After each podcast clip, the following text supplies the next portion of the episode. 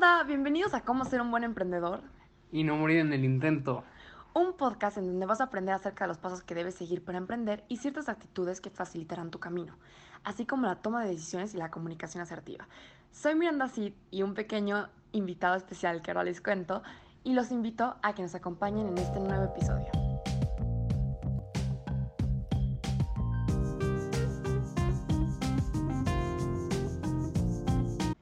Episodio anterior hablamos sobre la inteligencia artificial en el ámbito empresarial y ciertas cuestiones éticas. Si todavía no lo han escuchado, vayan y pónganse en contexto porque está muy padre. Ahora, el día de hoy, como ya dije, les tengo un invitado muy especial y nos va a hablar sobre las estrategias de marketing olfativo que son súper, súper interesantes. ¿Cómo estás, Ramiro? Muchas gracias por acompañarnos. ¿Qué onda? No, no, pues el gusto es mío, así que aquí estoy, lo que necesites. Ramiro es un especialista en marketing, está estudiando de eso, ha hecho varios cursos y la verdad es que de lo que discutimos un poco antes de hacer el podcast me tiene fascinada de los ejemplos que, que me contó. Que ahorita les... Oh, sí. sí, Este. Pues les vamos a hablar de hoy algo muy interesante que son ejemplos que podemos encontrar en el mercado de hoy en día, eh, en concreto de marcas que han sabido sacar partido a estrategias de marketing sensorial. Y son sectores súper conocidos, sectores muy diferenciados. Este. Sí, eh, justamente eh, cuando empezamos a hablar de ese tema y cuando empecé a investigar, me di cuenta que muchas de las marcas lo, lo utilizan y es algo como que se te queda en tu inconsciente porque cuando vas a una marca te metes y sientes como ese olorcito que te llama a ir, ya sea desde Oh, una sí, sí. panadería o, o- o, por ejemplo, una marca de perfumes o una marca de ropa que lo hueles desde afuera y dices, "Mm, me llama la atención. No, sí, todo es buenísimo. Y pues, ¿qué usos tiene esto? Se preguntarán, ¿realmente vale la pena? ¿Mejora en algo? Pues sí, este, esto mejora tus ventas. Es decir, hay algo que es eh, reforzar la imagen de la marca, facilita la fidelización de los clientes. Y algo que a mí me encanta, que lo hablo siempre, es mejorar la conexión emocional marca-usuario. Uy, claro. Es, es, es increíble, ¿no? Esto es... Muchas de las personas no lo toman en cuenta y al fin y al cabo puede mejorar las posibilidades de venta hasta un 30%. No, claro, y aparte es tu dif- diferenciación, ¿no? Con, con otras marcas. Es tu diferenciación, es una razón de por qué te van a comprar. No lo saben, pero tienen una colección emocional contigo.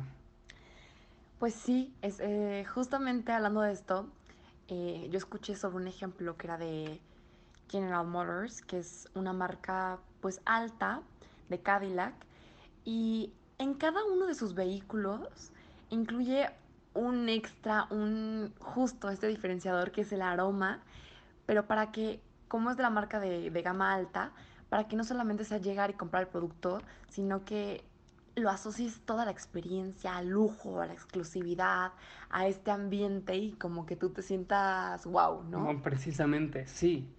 Eh, hay algo que tienen claro los coleccionistas y amantes de los coches y es que ningún automóvil nuevo huele como un Cadillac. y durante tanto tiempo, su fragancia bautizada como Nuance, que significa matiz, fue elegida por los propios clientes de la compañía. Entonces, volviendo a lo mismo, ¿no? Sí. Una conexión emocional. Me la encanta. experiencia totalmente. Una experiencia, todo. Em, también eh, me habías comentado hace ratito de Ford que, a ver, uno de los sentimientos y de los olores así más lindos es el coche nuevo, ¿o no? Exacto, pero ¿qué pasa cuando te compras un coche de segunda mano? Pues que no, no huele a nuevo. Exacto, Ford eh, busca solucionar esto al ponerse en contacto con los mejores perfumistas de España para que crearan el olor a coche nuevo. O sea, impregnaron los coches de segunda mano con olor a nuevo. Eso es increíble. La gente cuando va a comprarlo, la gente tenga la misma experiencia que si fuera uno nuevo. Claro, y además este como que los hace sentir mejor a esos clientes que por lo general decían como de, "Mm, me falta como que esa parte de, del proceso. No, sí, yo conozco gente que compra perfumes para ponerlos a sus coches porque les encanta, les encanta. Y pues ahora podríamos cambiar un poco de tema, hay otros, otras cosas muy interesantes. Justo, me gustaría tocar el tema de Dunkin' Donuts, que es una, es una multinacional de Estados Unidos que se especializa en donas. Sí, yo creo que todos conocemos a Dunkin' Donuts. Sí, es, es muy conocida, pero ¿sabes cuál fue el problema? Que la gente no relacionaba la marca con café. Entonces buscó aplicar una campaña que se llevó a cabo en la capital de Corea, en Seúl. Sí, sí. Y, y además de que justamente los coreanos tienen como un horario, ya sabemos, es el típico estereotipo de que tienen un horario muy ocupado, están muy agitados siempre.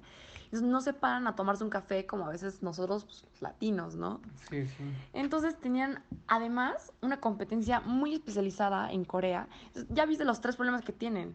No relacionan la marca con el café. Tienen horarios muy ocupados y una competencia eh, muy grande. Entonces, ¿qué fue lo que hizo Dunkin' Donuts? Em, se juntaron, empezaron a analizar dónde se encontraba la gente. Y a ver, ¿dónde crees que se encuentra la gente en Corea o la mayor parte de su población? Pues, ¿qué te diré? Autobuses. Sí, justo, en transportes.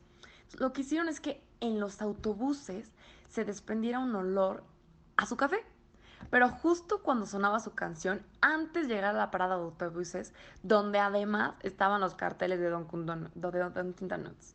Uy, sí, súper interesante. Y además, esta estación estaba justo al lado de una sucursal de Dunkin' Donuts. Entonces es combinar esta estrategia de marketing olfativo, visual, eh, incluso escuchar la canción de Dunkin' Donuts, todo.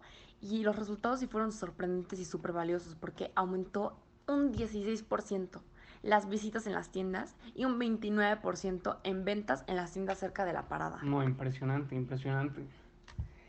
Y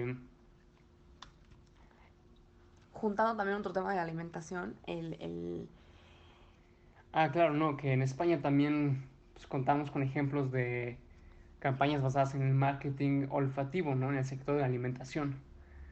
Como aquella relacionada con Trident. ah, la de la de chicles.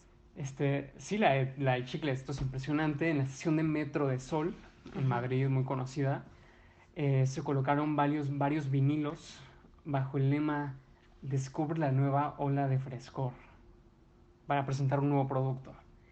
Y aquí lo impresionante es que estos murales mostraban una estampa marina que ocupaba las paredes y el suelo de los pasillos acceso a las vías.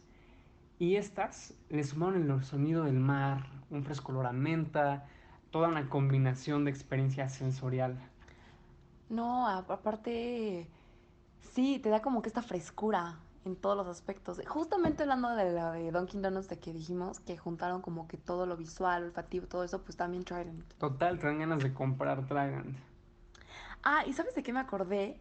Que yo una vez eh, fui a, a una tienda y me doy cuenta que en la sección de moda, en el calzado infantil, también usaron esta estrategia. Son la, la de Bubble Gummers, que como su nombre lo indica, huele a chicle. Entonces yo cuando llegué dije, no, ¿qué es esto? Huele a chicle. Y, y de hecho sí, eh, fue una de las primeras marcas que yo, que yo vi que usaron este efecto. Uy, sí, yo me acuerdo perfectamente. Eh, de hecho, em, eh, como dices, fue una de las primeras marcas del mundo que optó por este tipo de estrategias y todavía son muchos quienes hacen referencia a esta marca, como la de los zapatos que huelen a chicle. Entonces, Sí. todo un éxito, ¿no? Sí, sí, sí, fue, fue un éxito muy tremendo. Pues como vemos, la verdad es que me ha fascinado los ejemplos que, que me has dado, las estrategias. A mí la verdad me fascina el marketing y saber cómo vender tu producto. Siento que es algo es- esencial. No, no es el 90% de tu marca, es el 90% de las ventas. Claro, luego dicen como este tener un buen marketing es casi el qué, 80% de la estrategia completa para que tu producto se venda. Total, buen marketing, buena empresa. Y bueno, creo que como nos has enseñado, desde negocios, eh, zapaterías, incluso no lo tocamos, pero en aeropuertos, en cines, en, restaurantes, eso sí, en, todo tipo de comercios estas estrategias se aplican.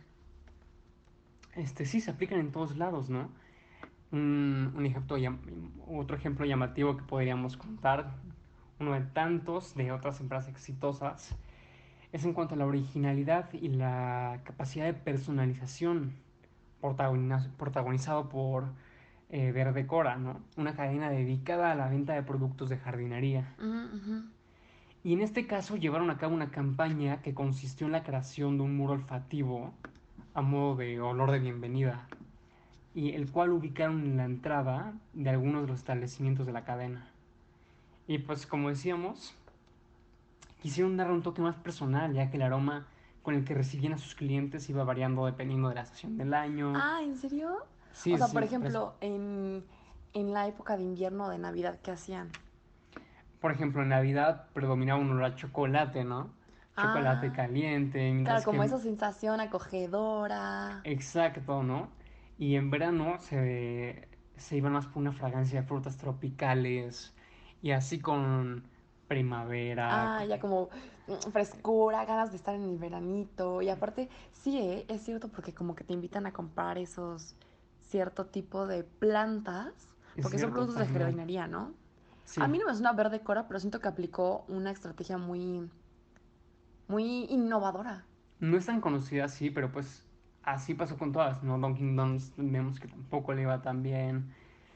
La, la marca de, de chicles, del olor a chicles, los zapatos, todos han ocupado estrategias que al, clavo, al cabo han crecido la marca.